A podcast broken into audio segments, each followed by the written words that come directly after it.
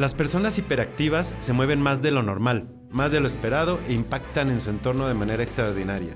Me di a la tarea de encontrar personas así, tanto en su vida personal como profesional, para que nos compartan su historia, su forma de ver el mundo y de resolver problemas para que te lleves algo positivo a tu vida y a tu trabajo, y puedas aplicarlo ya, o al menos pasar un buen rato conociéndolos.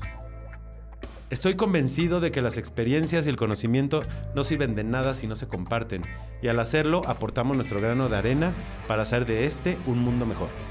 Ese es mi objetivo con este sueño que estoy cumpliendo. Yo soy Edgar Ville, soy hiperactivo, zurdo, soñador y emprendedor, y te doy la bienvenida a Hiperactivo Podcast.